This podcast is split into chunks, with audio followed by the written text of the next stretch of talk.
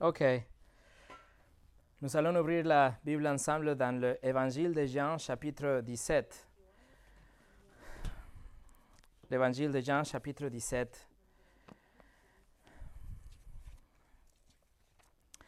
C'était le 8 mars 2020 qu'on a commencé une étude par rapport aux attributs de Dieu. Et le dimanche dernier, nous avons fini d'étudier une liste de 15 attributs de Dieu qu'on a commencé. Et euh, je veux juste clarifier, est-ce qu'il y a des autres attributs de Dieu ou est-ce qu'il y a que 15 attributs de Dieu? Non, bien sûr qu'il y a des autres attributs de Dieu qui sont révélés aussi dans la Bible. C'est juste que notre étude, euh, on, a, on, a, on a pris que 15 attributs étudiés, mais on doit savoir aussi que Dieu, en tant qu'un être infini, nous pouvons dire qu'il y a un nombre infini de attributs. Jamais dans notre vie nous allons finir de comprendre, connaître complètement Dieu. Nous ne pourrions jamais euh, euh, savoir tous les attributs de Dieu dans cette vie et même dans l'éternité.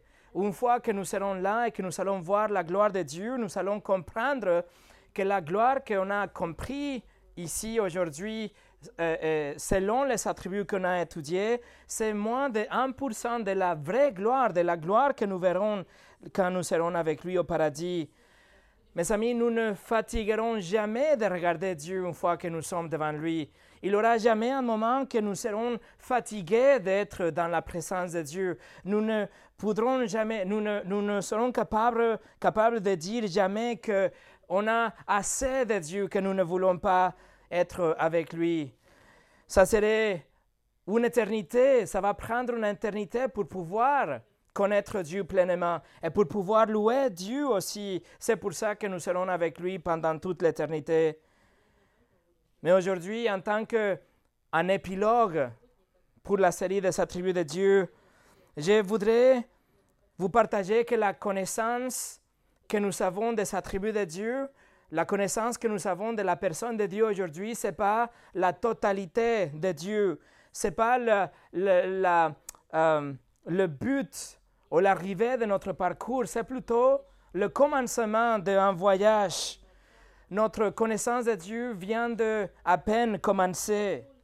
Maintenant que nous connaissons qui est ce Dieu et comment il est, nous devons comprendre aussi qui est Dieu et le connaître personnellement.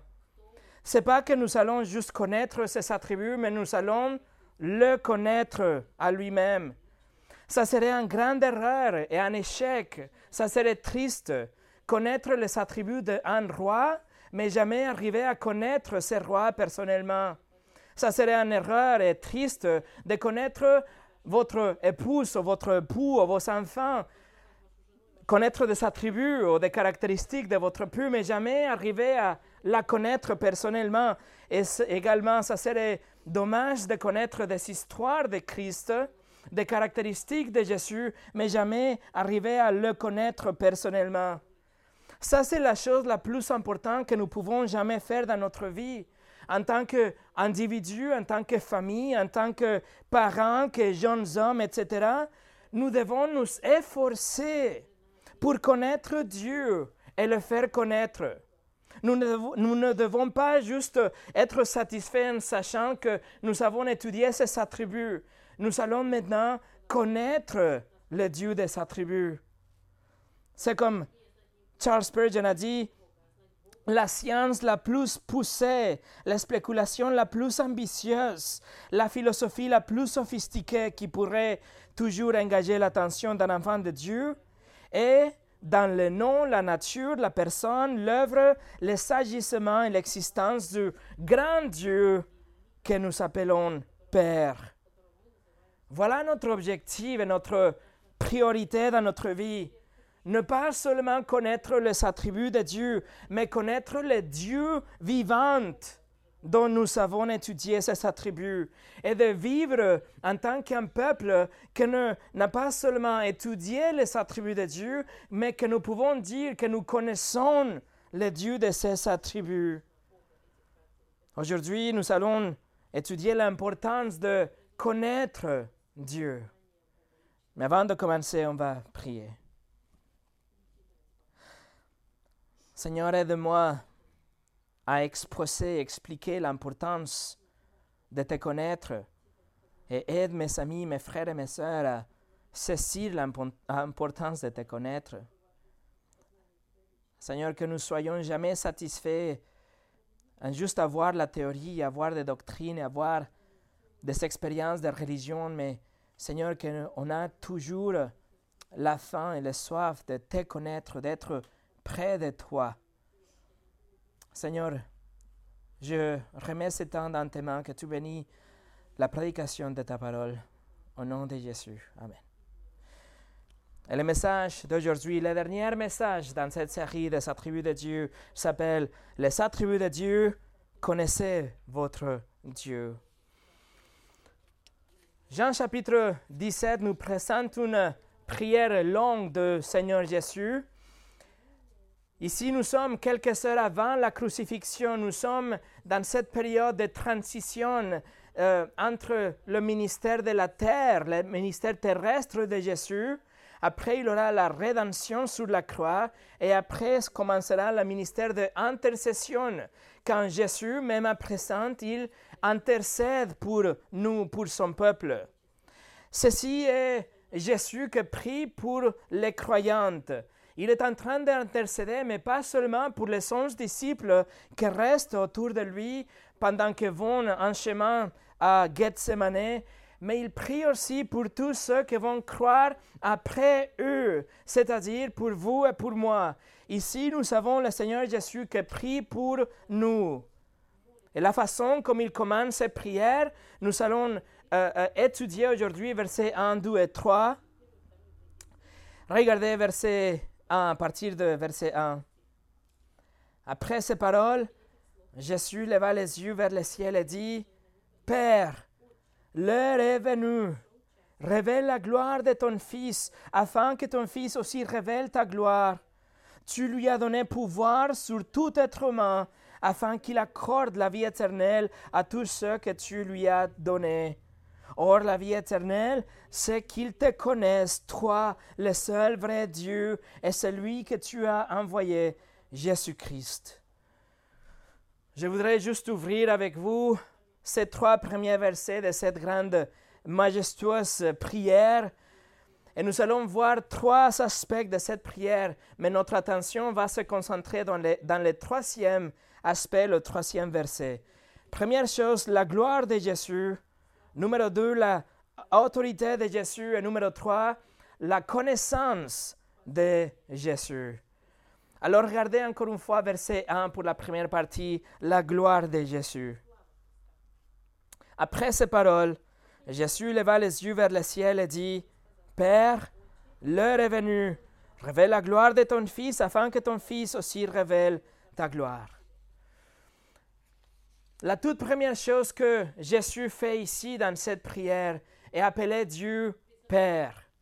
C'est quelque chose qu'il a déjà fait plus de 20 fois dans les évangiles et en faisant ça, euh, Jésus nous montre qu'il est une personne distincte que le Père, mais en même temps, il est en train de souligner qu'il est égal au Père, parce que l'essence d'un fils, c'est la même essence que celle de son Père.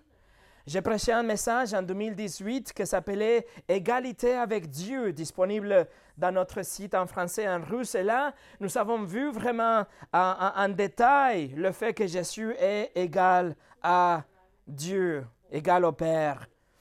Alors Jésus souvent appelé Dieu mon Père ou son Père. Et ça, c'était une des raisons pour lesquelles les Juifs ont voulu tuer Jésus, parce qu'ils comprenaient bien qu'appeler Dieu Père, c'était appeler ou, reconnaître ou affirmer qu'il avait la même essence que Dieu le Père, dont la, la divinité de Jésus. Par exemple, Jean chapitre 5, Jésus vient de guérir un homme dans le Shabbat et le verset 18 nous dit, voilà pourquoi les Juifs cherchaient encore plus à le faire mourir, parce que non seulement il violait le Shabbat, mais il appelait aussi Dieu son propre Père, se faisant lui-même égal à Dieu.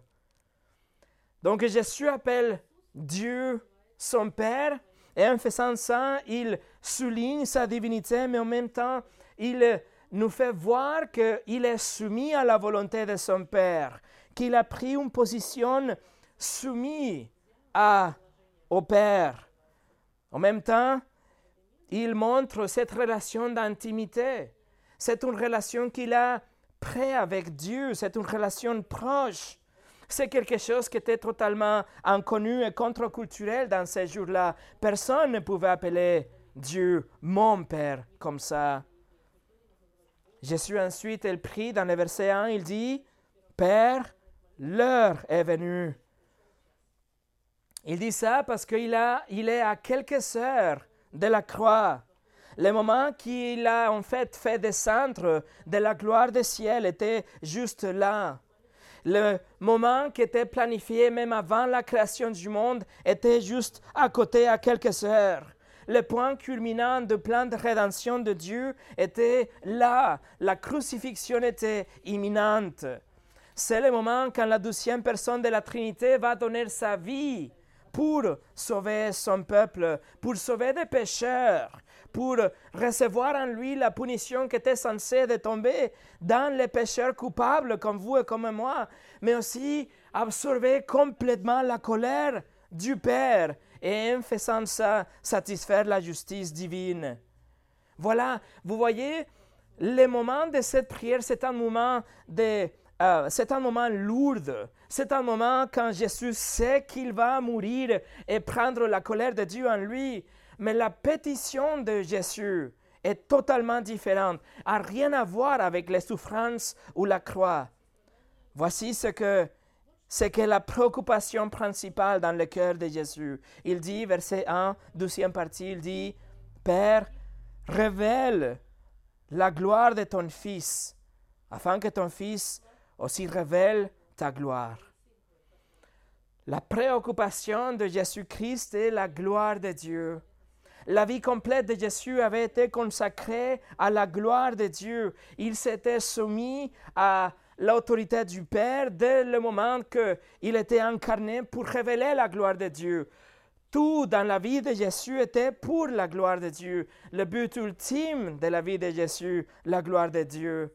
Donc même dans cette longue prière, tout le chapitre 17, et même si Jésus va prier pour lui-même dans les premiers cinq versets, l'objectif de prier pour lui, c'est que l'œuvre de Dieu soit révélée en lui pour que la gloire revienne au Père.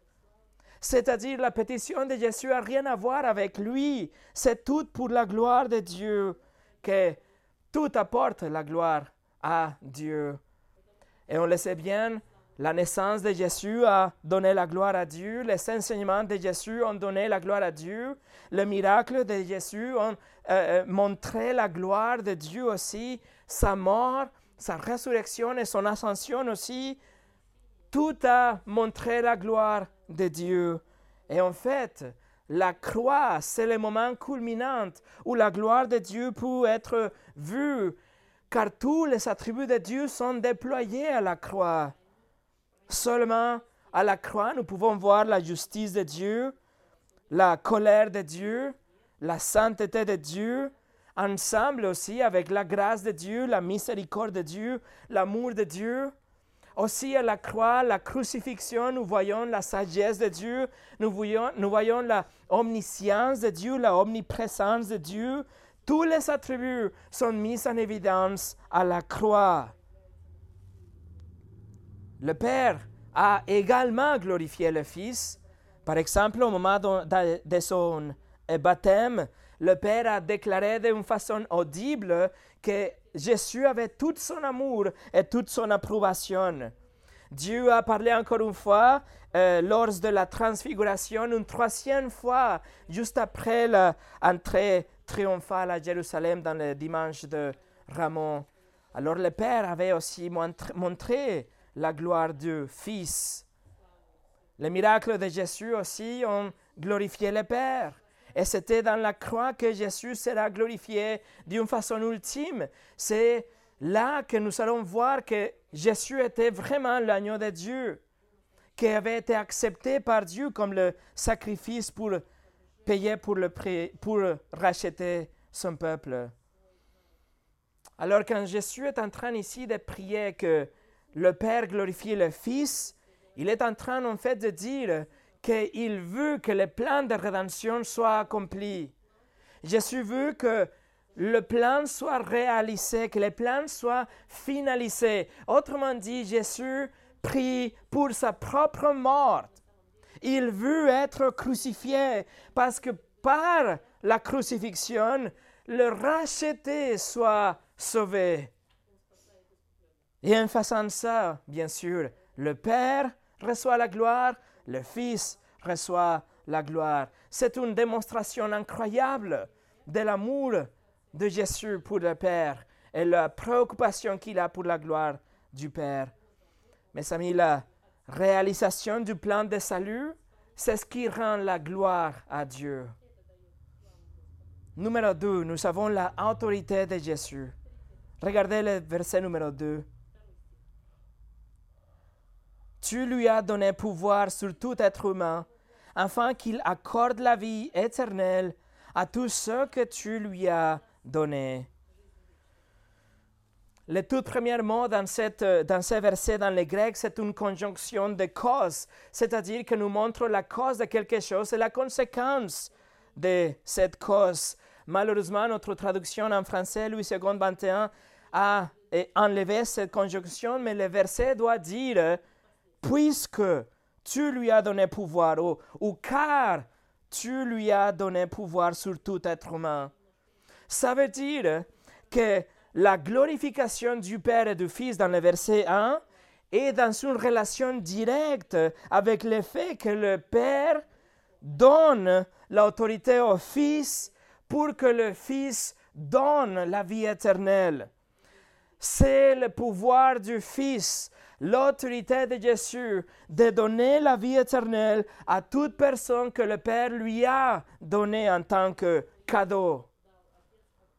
Qui autre de l'histoire, dans l'histoire, peut dire ce type de choses? Mais en fait, avoir le pouvoir pour le démontrer. Seulement Jésus a fait revenir les gens de la mort. Personne d'autre.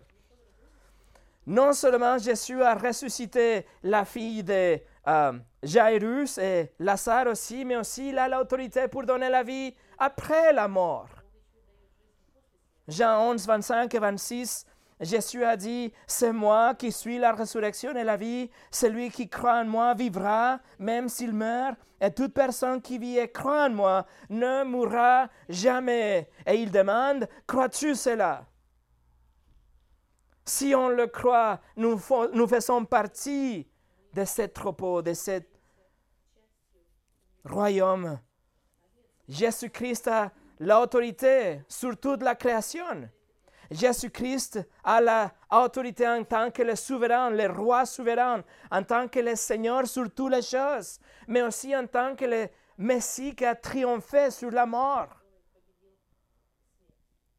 Jean 3, 35 nous dit, le Père aime le Fils et a tout remis entre ses mains. Jésus a aussi l'autorité pour juger. Jean 5, 27, le Père a donné à Jésus le pouvoir de juger parce qu'il est le Fils de l'homme. Et même après la résurrection, Jésus a affirmé, il a souligné, tout pouvoir m'est donné dans le ciel et sur la terre. Le grec dit plutôt toute autorité. Voilà dans les dans notre texte, dans le verset 12, Jésus affirme qu'il est le seul possesseur, le seul donneur de la vie éternelle. Il a l'autorité pour donner la vie éternelle et il donne cette vie éternelle exclusivement à tous ceux que le Père a soigneusement et individuellement choisi et donné, confié au Fils. Jean 6, 37, tous ceux que le Père me donne viendront à moi, et je ne, mettrai pas dehors celui qui vient à moi. Et Jean 6, 44, personne ne peut venir à moi, à moins que le Père qui m'envoyait ne l'attire à moi, et je le ressusciterai le dernier jour. Vous voyez l'autorité de Jésus? Il a le pouvoir pour accorder la vie éternelle. Ça veut dire que la vie éternelle de toute âme sur la planète reste dans les mains de Christ. Et quand il sauve, Et quand il garde sauvé, il donne, il rend la gloire au Père dans le plan de rédemption. Vous voyez la gloire de Jésus, la gloire du Père est montrée parfaitement dans, le, dans la croix, dans le plan de salut, mais aussi l'autorité de Jésus. On peut la voir dans le fait qu'il donne la vie éternelle. Mais maintenant, on va répondre à la question, qu'est-ce que c'est cette vie éternelle? C'est quoi cette vie éternelle? Numéro 3, la connaissance de Jésus. Regardez le verset 3. Or, la vie éternelle, c'est qu'ils te connaissent, toi, le seul vrai Dieu, et celui que tu as envoyé, Jésus-Christ. La vie éternelle ne fait pas référence seulement à la quantité de vie. La vie éternelle ne va pas dire juste une vie sans fin. Mais la vie éternelle fait référence aussi à une qualité de vie. La vie éternelle n'est pas quelque chose que commence quand on meurt, mais plutôt la vie éternelle commence dès le moment de notre salut. À partir de notre nouvelle naissance, à ce moment-là, nous pouvons dire que nous savons la vie éternelle. Pourquoi? Parce qu'à partir de notre nouvelle naissance, nous avons une relation directe avec Dieu. Nous avons une relation intime avec le Créateur et cette relation ne finira jamais, même pas avec la mort. Nous avons déjà étudié que tous ceux qui rejettent l'Évangile, tous ceux qui ne viendront jamais à Christ, tous ceux qui ne prendront jamais Christ en tant que leur Seigneur et leur Sauveur, ils auront aussi la vie éternelle, mais leur vie éternelle sera de la souffrance, sera de la punition, le châtiment éternel. Jésus lui-même a affirmé que certains iront à la vie éternelle en paradis, mais certains iront dans la vie éternelle en enfer. Alors la vie éternelle ne, ne, va pas dire juste quelque chose qui se passe après la mort, mais la qualité de cette vie, en vie et éternellement. Et alors cette vie éternelle, Jésus la donne avec son autorité, il dit, et c'est cette vie éternelle pendant notre vie, c'est la bénédiction de savoir que nous sommes pardonnés. La vie éternelle, c'est avoir cette paix de savoir que je suis purifié, que peu importe ce que je fais et même ce que je ferai, Jésus m'a sauvé et j'ai la paix avec Dieu. La vie éternelle, ça veut dire avoir la joie de rester dans la souveraineté de Dieu d'être tranquille, d'avoir la paix, de savoir que le juge de l'univers est plutôt mon Père et qu'il m'aime. La vie éternelle, c'est de savoir que j'ai cette relation parfaite avec Dieu, qu'il n'est pas juste un Dieu lointain, mais qu'il est un Dieu personnel. Il n'est pas juste le Créateur, mais il est mon Père. Ça, c'est la vie éternelle aujourd'hui. C'est comme Augustin, il a dit, la vie consiste en une relation avec Dieu qui nous a créés pour lui-même. Et nos âmes sont sans repos tant qu'elles n'ont pas trouvé leur repos en lui. Mais Jésus nous dit dans le verset 3 exactement qu'est-ce que c'est la vie éternelle? Il dit qu'ils te connaissent, toi, le seul vrai Dieu. Qu'ils te connaissent, toi le seul vrai Dieu. Veuillez noter, s'il vous plaît, l'exclusivité de cette affirmation par Jésus ici. Il n'y a pas de prière pour la vie éternelle, il n'y a pas de tradition ou de prophète ou de prêtre ou de livre ou de bougie ou de tradition. Il n'y a rien d'autre que la connaissance de Dieu. Il dit la vie éternelle vient de la connaissance de toi, le seul vrai Dieu. Quand il dit seul, il fait référence à la exclusivité de Dieu de la Bible, pas un autre. Et quand il dit vrai, Ça veut dire le véritable, le authentique, par opposition à tout ce qui est faux. Alors quand Jésus dit le seul et vrai Dieu, Jésus en fait a balayé avec tous les dieux. Il a nettoyé toutes les religions dans les planètes et toutes les allégations qu'on a dans ce monde d'aujourd'hui. Une culture pluralistique relativiste. Et il prend tout ça et le ramène à un seul Dieu. Le seul vrai Dieu. D'ailleurs, les sceptiques pourraient dire que Jésus est en train de nier sa propre divinité parce qu'il se sépare de Dieu. Il dit qu'il croit en toi, le seul vrai Dieu, comme si le titre applique seulement au Père, mais pas à lui. Mais ça, c'est faux. Par exemple, dans 1 Jean 5, 20, nous avons une déclaration exceptionnelle. C'est marqué par rapport à Jésus, c'est lui qui est le vrai Dieu et la vie éternelle. Jésus est le vrai Dieu et la vie éternelle. Alors notre verset 3 nous dit que la vie éternelle est de connaître Dieu. Et vous connaissez déjà le grec derrière connaître. C'est le grec ginosko qu'on a déjà étudié, qui fait référence à une relation profonde, une relation intime avec quelqu'un. Cette relation personnelle implique que je vais comprendre avec mon intelligence, oui, mais aussi ma volonté va bouger. Et mon cœur sera appliqué aussi. Bref, c'est de connaître quelqu'un d'une façon intime et personnelle. Connaître Dieu dans le terme biblique, cela signifie de fixer mes affections en Dieu d'aimer Dieu, de le connaître, ou vouloir le connaître plus et avoir un, intérêt particulier pour passer du temps avec lui. C'est de, c'est de l'aimer d'une façon intime, même si mon amour pour lui n'est pas parfait aujourd'hui, mais je l'aime. La vie éternelle, mes amis, écoutez, la vie éternelle, c'est pas connaître des faits, des choses, des caractéristiques de Dieu, mais connaître Dieu. La vie éternelle n'est pas connaître les attributs de Dieu, mais connaître le Dieu des attributs.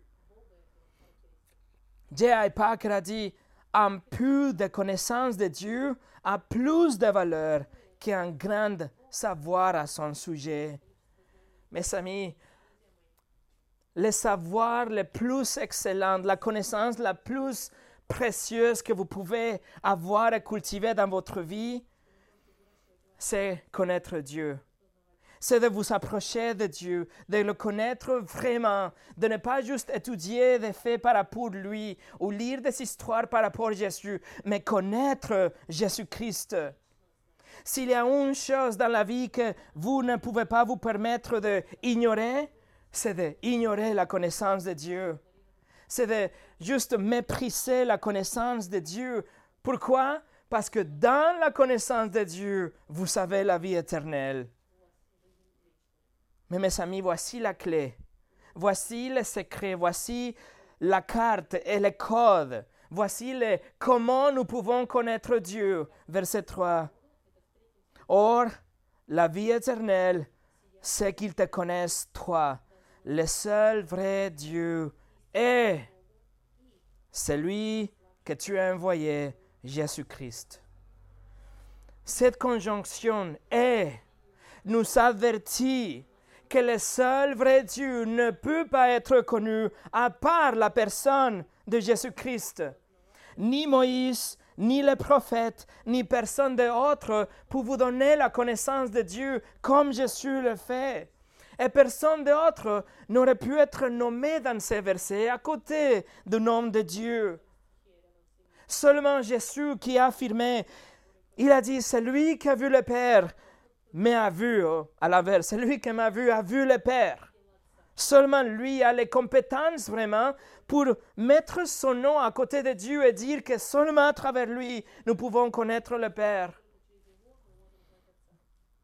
La vie éternelle, Jésus dit, c'est qu'ils te connaissent, toi, le seul vrai Dieu. Et pour te connaître, qu'ils me connaissent à moi. Connaître le seul vrai Dieu, c'est la caractéristique de tout l'Ancien Testament. Et connaître celui qu'il a envoyé, c'est la caractéristique de tout le Nouveau Testament. Voici toute la Bible, la connaissance de Dieu à travers Christ.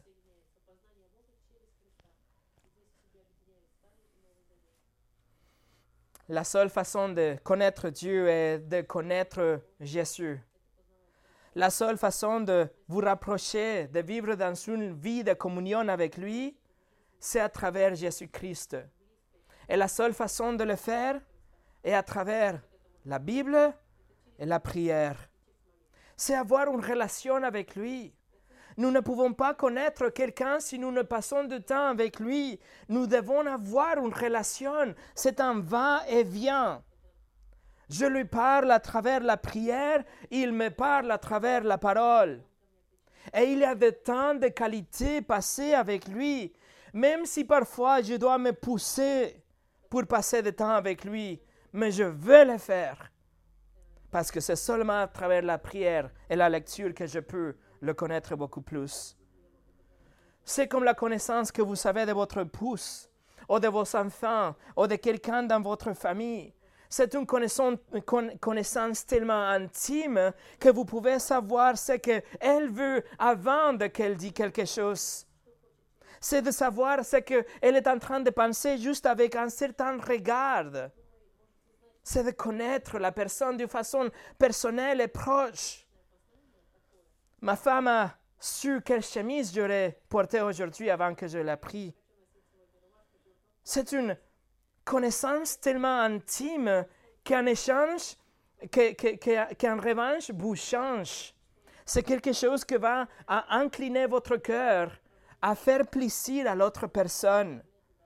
Donc, vous connaissez Dieu et votre cœur change parce que vous allez vouloir lui faire plaisir. Un pasteur irlandais de la fin des années 1800, pasteur Rainford, il a dit La connaissance dont Christ parle n'est pas intellectuelle, spéculative, ni une connaissance théorique de doctrine, mais une relation vivante qui affecte le cœur et la vie avec le seul vrai Dieu et Jésus-Christ qui l'a envoyé. Mes amis, c'est une relation. C'est le temps de qualité. C'est la conversation avec lui. Et avec ça, nous pouvons connaître Dieu. Regardez encore une fois le verset 3. Or, la vie éternelle, c'est qu'ils te connaissent, toi, le seul vrai Dieu, et celui que tu as envoyé, Jésus-Christ. Remarquez comment Jésus est le envoyé de Dieu. Jésus s'appelle lui-même le envoyé de Dieu, celui que tu as envoyé six fois dans cette prière et 43 fois dans l'évangile de Jean. C'est un titre messianique, c'est un titre qui souligne la divinité de Christ. Cela nous parle de son incarnation, cela nous parle de sa fonction en tant qu'un médiateur et le rédempteur, ou un ambassadeur qui va nous réconcilier avec Dieu aussi. Et dans cette phrase, Jésus place la connaissance du Père en première et il dit, et, il place la connaissance du Fils en douzième place. Il dit Dieu et Jésus-Christ. Mais ça ne va pas dire que nous allons connaître Dieu et après nous allons descendre dans l'échelle pour connaître un petit peu plus de Jésus. C'est plutôt à l'envers c'est que pour pouvoir arriver au Dieu, nous devons passer par l'intermédiaire de Christ. C'est seulement à travers Jésus que nous pouvons connaître Dieu. Remarquez aussi comment il, il, fait vraiment clair la égalité entre le Fils et le Père. Cette égalité nous est présentée. Il dit, il dit Dieu est Jésus-Christ. Vous ne pouvez pas dire que vous connaissez Dieu si vous ignorez Jésus. Vous ne pouvez pas dire que vous aimez le Père étant indifférent au Fils. Vous ne pouvez pas avoir la vie éternelle avec le Père sans le Fils. Vous ne pouvez pas avoir le Père sans le Fils. Vous ne pouvez pas prier à Dieu sans passer par le Fils.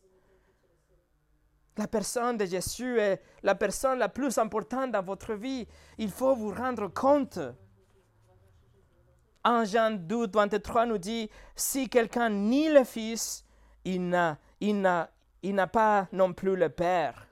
Celui qui se déclare publiquement pour le Fils, il a aussi le Père. Pourquoi on a la vie éternelle en passant par Christ?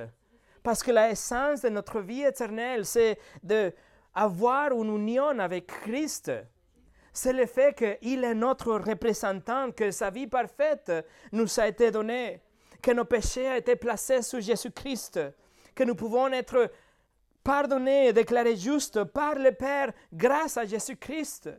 Nous ne pouvons pas avoir la vie éternelle en dehors de Jésus-Christ. Nous avons transgressé la loi de Dieu, nous avons violé les dix commandements, mais Jésus a réglé la contravention. Jésus a satisfait de la justice divine. Il n'y a pas de vie éternelle en dehors de Jésus-Christ. Sans Jésus, vous allez faire face quand même à Dieu, oui, mais en tant qu'un criminel et en tant qu'un juge. Et vous savez quoi, le verdict de ces juges a été déjà prononcé. Le verdict, c'est l'éternité en enfer pour tous ceux qui se présentent devant lui dans leur péché, en dehors Christ. C'est pour ça, mes amis, sans le Fils, vous ne pouvez pas être avec le Père. Vous ne pouvez pas être avec le Père. En dehors de Christ, la vie éternelle est celle de condamnation éternelle.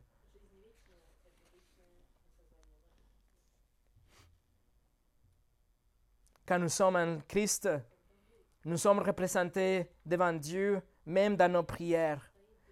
Même aujourd'hui, nous profitons de cette qualité de vie éternelle aujourd'hui et nous vivons les riches de cette bénédiction d'être ses enfants. La connaissance de Christ est la chose la plus importante pour aujourd'hui et aussi pour l'éternité. C'est seulement à travers lui que vous pouvez connaître le Père et avoir une communion avec le Saint-Esprit. Laissez-moi vous donner quelques exemples de comment cette relation personnelle avec Dieu affecte notre vie à présent. Ce n'est pas quelque chose seulement après la mort, mais à présent. Par exemple, le psaume 9 nous dit que plus nous le connaissons, nous, nous allons plus le faire confiance. Le psaume 9, verset 11 nous dit, Ceux qui connaissent ton nom se confient en toi, car tu n'abandonnes pas ceux qui te cherchent. Yahweh. Dans le livre de Daniel, le prophète affirme que notre connaissance de Dieu va nous donner de la conviction et la force pour, défendre la vérité. Daniel 11, 32 nous dit, la deuxième partie du verset, les membres du peuple qui connaîtront leur Dieu agiront avec fermeté. Dans le livre des Éphésiens, Paul prie que la sagesse et la révélation de Dieu nous soient accordées dans la mesure que nous connaissons Dieu. Ephésiens 1, 17 nous dit, Je prie que le Dieu de notre Seigneur Jésus-Christ, le Père de gloire, vous donne un esprit de sagesse et de révélation qui vous fasse le connaître. Philippiens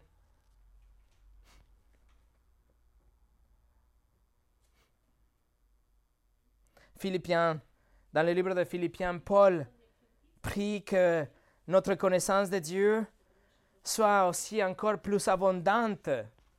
Il dit, et voici ce que je demande à mes prières, c'est que votre amour augmente de plus en plus en connaissance et en pleine intelligence.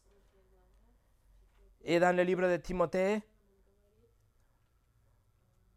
dans le livre de Timothée,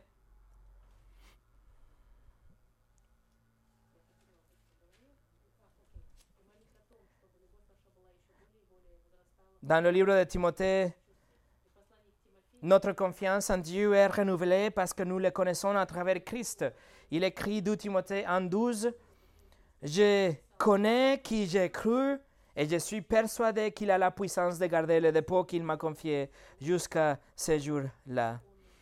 Vous voyez, il n'y a pas un moyen de connaître Dieu en dehors de Jésus-Christ c'est seulement à travers Christ, car Christ est l'empreinte exacte de la nature de Dieu.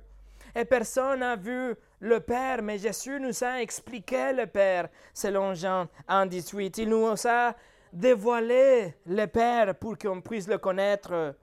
C'est pour ça la connaissance de Christ, c'est la chose la plus importante pour aujourd'hui et pour l'éternité. En fait, c'est comme si Jésus est en train de définir pour nous qu'est-ce que c'est la vie éternelle. C'est comme si on va ouvrir le dictionnaire et on cherche pour vie éternelle et ce qu'on trouve, c'est connaître Dieu à travers Christ. La vie éternelle n'existe pas en dehors de Christ. Et la vie éternelle, ce n'est pas seulement la vie après la mort, mais c'est la qualité en vie aujourd'hui. C'est pour ça Connaître Dieu, pas les choses de Dieu, mais connaître Dieu. Et connaître Christ, pas les histoires de Christ, mais connaître Christ, doit être la poursuite la plus importante et constante dans notre vie. Nous avons déjà étudié ses attributs, mais maintenant nous devons le connaître, le Dieu de ses attributs. Nous devons connaître le Dieu et placer nos attributs, nos affections en lui. Nous devons courir vers lui et nous devons nous fouiller, euh, fouiller les choses qu'il déteste. Nous devons être transformés par la parole de Dieu et parler avec lui à travers notre prière. En tant que chrétien, notre plus haute, haute vocation et aspiration doit être la connaissance de Jésus-Christ. Comment il y a quelque chose de plus important dans notre esprit et notre intelligence aujourd'hui. Comment ça se passe que notre cœur peut trouver quelque chose de plus désirable que connaître Jésus-Christ? Les secrets de tous les océans, la surface de Mars, le dévoilement des secrets de gouvernement, l'emplacement des grandes mines sur la terre. Rien ne peut être grande, plus grande et meilleure que la connaissance du Christ. Esaïe a vu Jésus assis sur le trône du paradis. Il a entendu la louange des anges autour du trône chanter la sainteté de Dieu jour et nuit. Pierre a confessé, tu es le Christ, le Fils de Dieu. Jean a écrit qu'il est la parole éternelle, la parole que ça fait chair. Le livre d'Hébreu déclare que Jésus est le rayonnement de la gloire de Dieu. Les 66 livres pointent vers lui. Il est appelé maître, prophète, serviteur, fils de David, fils de l'homme, fils de Dieu, Seigneur, agneau de Dieu, le saint de Dieu. Il est appelé le commencement, le grand prêtre, le libérateur, le prince de paix, le Messie, l'étoile du matin, mes amis, il n'y a rien de plus intéressant que la personne de Jésus-Christ. Il n'y a rien de plus important ou plus désirable ou plus bouleversante que la connaissance intime de Dieu à travers Jésus-Christ. Un pasteur écossais du XVIIe siècle a dit Réunissez la beauté de mille mondes paradisiaques comme les jardins d'Éden. Placez tous les arbres, toutes les fleurs, toutes les odeurs, toutes les couleurs, tous les goûts, toutes les joies, toutes les douceurs, tout ce qui est charmant. Mettez tout cela ensemble. Oh, quelle chose merveilleuse et excellente ce serait. Et pourtant, ça serait moins que Christ c'est bien-aimé, si merveilleux et si cher à nos cœurs, ça serait moins qu'une goutte de pluie dans tous les mers, rivières, lacs et fontaines de dix mille terres. C'est ça le Seigneur Jésus-Christ et notre poursuite doit être le connaître. Et pour finir, nous allons maintenant au Philippiens chapitre 3. Paul, l'apôtre Paul qui écrit l'épître aux Philippiens, a considéré tout comme une perte en comparaison de la connaissance de Christ. Et dans le livre de Philippiens chapitre 3, il nous donne une liste de huit caractéristiques des choses qui sont vraiment précieuses pour les Juifs qui faisaient confiance à leur propre religion. Regardez à partir de verset 4, la deuxième partie de verset 4. Paul écrit, si quelqu'un croit pouvoir se confier dans sa condition, je le peux plus encore. J'étais circoncis le huitième jour, je suis issu du peuple d'Israël, de la tribu de Benjamin, hébreu né de hébreu. En ce qui concerne la loi, j'étais pharisien. Du point de vue du zèle, j'étais persécuteur d'Église. Par rapport à la justice de la loi, j'étais irréprochable. Mais ces qualités qui étaient pour moi des gains, je les ai regardées comme une perte à cause de Christ.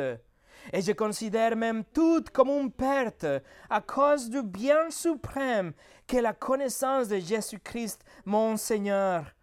À cause de lui, je me suis laissé dépouiller de tout, de tout et je considère tout cela comme des ordures afin de gagner Christ.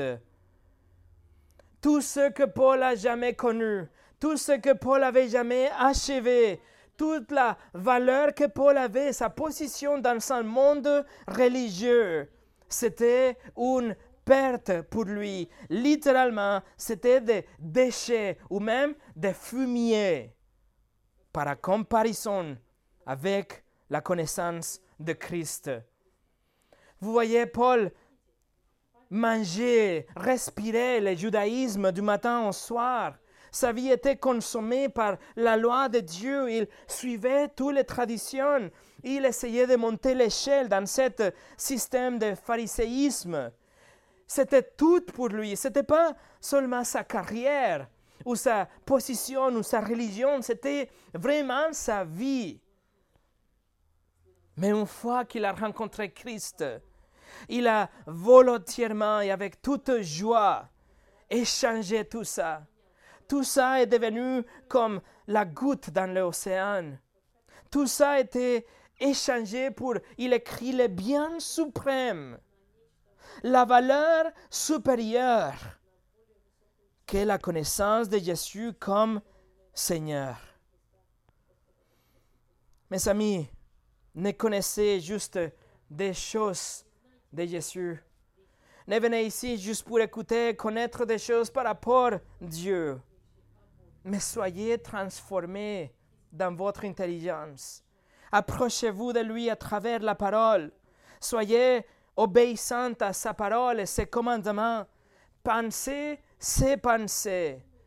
Connaissez Jésus tellement que vous allez savoir ce qu'il veut dans une situation.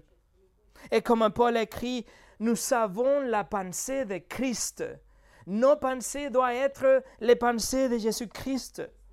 La connaissance de Jésus est tout pour aujourd'hui et pour l'éternité. Il n'y a rien de plus important. Et vous savez quoi? Que le Verbe, dans Jean 17 qu'on vient de lire, Jean 17, 3, quand il dit que vous, que vous connaissiez Dieu, c'est dans un mode en grec que ça veut dire que c'est une action continue.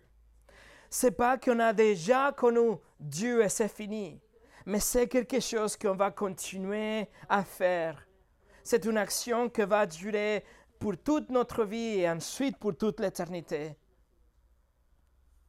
Alors la dernière question, comment?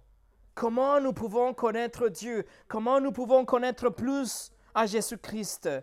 Réponse, la seule façon comme vous pouvez connaître une personne, il faut passer du temps avec cette personne. Il faut le connaître. Il faut le poser des questions, il faut lire ce qu'il a déjà dit. Il faut étudier de lui. Il faut lui parler dans la prière.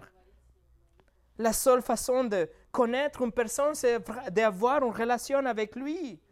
Et la Bible nous parle de cette personne. La Bible nous remplit avec l'Esprit de Dieu et nous donne cette relation, cette connaissance, cette envie de connaître plus. Et alors que nous lisons, nous allons répondre dans la prière. Mes amis, il ne faut pas cultiver juste une connaissance intellectuelle de Dieu, mais laisser cette connaissance descendre jusqu'à votre cœur. Soyez exposés quotidiennement à la parole et soyez transformés par son esprit. Parlez avec lui dans la prière. Mes amis, voici votre Dieu. Mais maintenant, connaissez votre Dieu. Prions.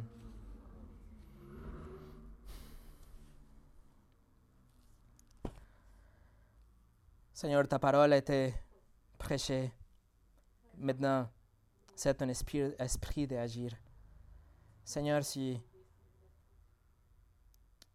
si on n'a pas trop compris, si c'est compliqué, si on avait des choses dans notre cœur, dans notre esprit, esprit que ont pris notre, qui ont pris notre attention aujourd'hui, nous sommes désolés, Seigneur. Seigneur, comment nous pouvons échanger un temps devant ta parole et en écoutant ta parole pour des, des pensées euh, indignes, des pensées sans importance. Seigneur, tout ça juste montre notre nature pécheresse. Et même si on a été rachetés, si nous sommes sauvés, Seigneur, on a du mal parfois à vivre dans cette chair. Remplis-nous avec ton esprit.